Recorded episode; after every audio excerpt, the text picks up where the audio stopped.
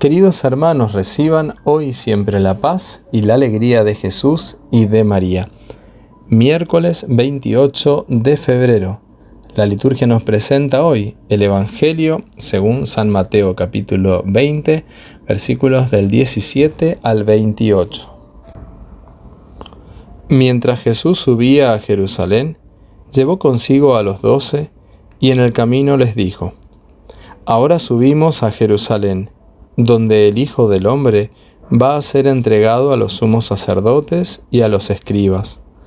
Ellos lo condenarán a muerte y lo entregarán a los paganos para que se burlen de él, lo azoten y lo crucifiquen, pero al tercer día resucitará.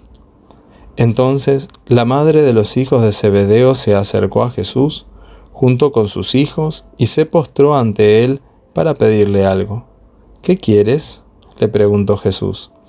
Ella le dijo, manda que mis dos hijos se sienten en tu reino, uno a tu derecha y el otro a tu izquierda. No saben lo que piden, respondió Jesús. ¿Pueden beber el cáliz que yo beberé? Podemos, le respondieron. Está bien, les dijo Jesús, ustedes beberán mi cáliz. En cuanto a sentarse a mi derecha o a mi izquierda, no me toca a mí concederlo, sino que esos puestos son para quienes se los ha destinado mi Padre. Al oír esto, los otros diez se indignaron contra los dos hermanos, pero Jesús los llamó y les dijo, Ustedes saben que los jefes de las naciones dominan sobre ellas, y los poderosos les hacen sentir su autoridad. Entre ustedes no debe suceder así. Al contrario, el que quiera ser grande, que se haga servidor de ustedes, y el que quiera ser el primero, que se haga su esclavo, como el Hijo del Hombre, que no vino para ser servido, sino para servir y dar su vida en rescate por una multitud. Palabra del Señor, gloria a ti, Señor Jesús. Jesús estaba hablando sobre lo que iba a sufrir, mientras que Santiago y Juan parecen totalmente indiferentes al anuncio de la pasión, pues reclamaban puestos de honor según una visión mundana. El planteamiento con el que se mueven estaba todavía contaminado por sueños de realización terrena, y esto produce una confrontación con los otros discípulos, quien posiblemente también deseaban los primeros lugares. Tal vez sea por complejos de inferioridad o por heridas no sanadas en la autoestima, que con frecuencia hay sacerdotes o laicos que buscan espacios de poder o cargos que les brinde la sensación de seguridad, reconocimiento y elogio. Y de aquí surgen otras actitudes demoníacas, envidias, calumnias y divisiones. Es necesario trabajar la sanación interior y el cambio de mentalidad pues en la comunidad cristiana el modelo de autoridad es el servicio.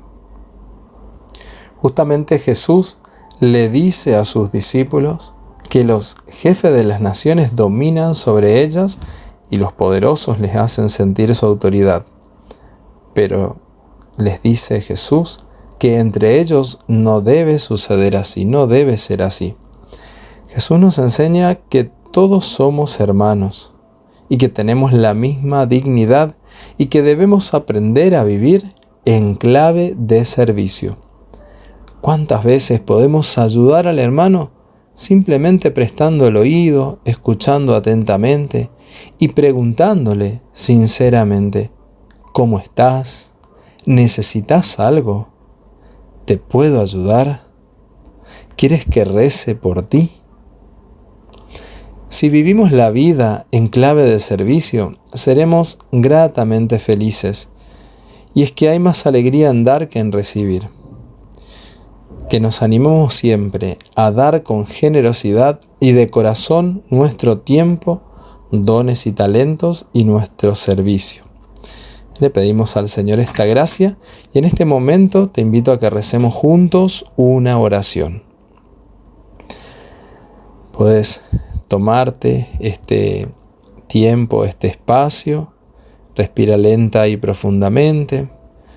Contempla a Jesús a Jesús servidor que se hace uno como nosotros, que ha venido para servir y no ser servido, que Él lava los pies de sus discípulos, les da el ejemplo.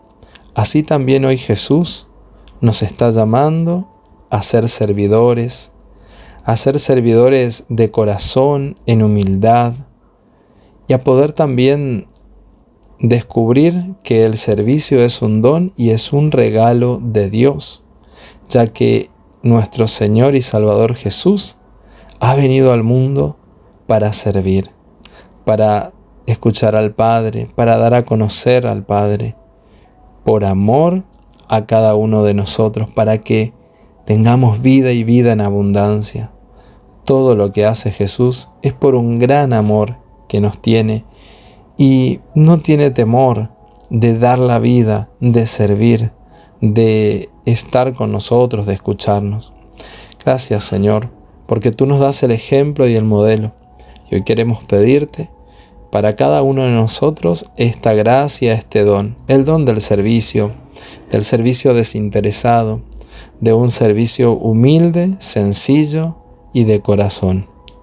Señor, te alabamos, te adoramos y te bendecimos, te damos gracias porque tú estás con nosotros y porque también hoy podemos experimentar la fuerza de tu Espíritu Santo que nos anima a salir de nuestras cuevas, de nuestras oscuridades, de nuestros prejuicios, de nuestras dudas, para que podamos ir al encuentro de aquellos que están esperando una palabra, un oído atento o un servicio de parte nuestra. Amén. María, servidora del Señor, ruega por nosotros. El Señor esté contigo, y la bendición de Dios Todopoderoso del Padre, del Hijo y del Espíritu Santo descienda sobre ti y te acompañe siempre. Amén. Queridos hermanos, espero que estén pasando un día hermoso. Quiero compartirles que mañana tendremos adoración a partir de las 18 horas, horario de la Argentina. Y también mañana estarán llevando adelante una jornada sanando las etapas de la vida, Padre Gustavo y el Padre Diego, en México, Guadalajara. Hoy es un día muy especial, hay varios hermanos que están cumpliendo años.